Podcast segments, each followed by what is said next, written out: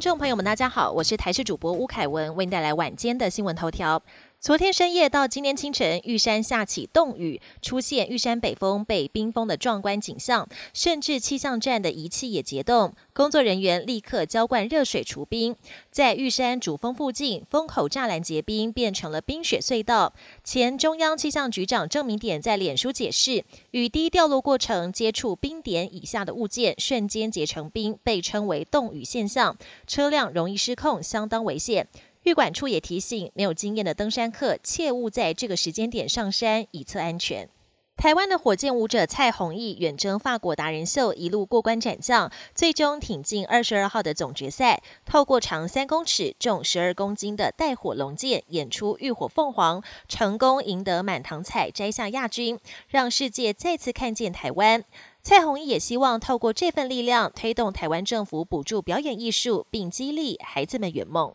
经营近十八年的台北诚品信义店，二十四号平安夜这一天结束营业，最后一天现场挤爆人潮，还有过去担任过店员的民众也赶紧回娘家。从最早的诚品敦南店转到诚品信义店，如今诚品信义店熄灯后，将由南西店代打二十八天，直到明年一月二十号再由松烟店继续传承。董事长也现身，要和读者一起倒数说晚安。诚品信义店吹熄灯号后，统一集团将接手经营北市信义一级战区，百货企业将出现四雄争霸，消费者也有更多选择。国际焦点。俄罗斯当局打压异己不遗余力，一名反战女记者以结束乌俄战争为诉求登记参选明年举行的总统大选，但却遭俄国选委会以文件错误为由拒绝她的申请。此外，目前正在服刑的反对派领袖纳瓦尼在狱中失联将近三个星期，律师和家人持续寻找他的下落。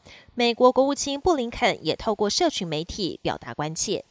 美墨边界的移民人道危机再度恶化。美国国土安全部表示，他们上周在美墨边界平均每天逮捕跟驱逐的移民人数达到九千六百人。今年五月，美国法典第四十二卷失效后，就再也没出现过这么高的数字。美国总统拜登二十一号跟墨西哥总统通话，双方都同意必须采取更多行动，阻止破纪录的移民浪潮。日本遭遇入冬以来最强寒流，北海道部分地区积雪达一百二十二公分，创下当地观测史的纪录。大雪也导致树木及电线杆倒塌，使得石川县一百七十六户连外交通及通讯中断，并造成约两千一百户停电。道路结冰，车辆也导致交通事故频传。广岛甚至有货车摔落铁轨，幸好没有跟列车发生碰撞。本节新闻由台视新闻制作，感谢您的收听。更多内容请锁定台视各界新闻与台视新闻 YouTube 频道。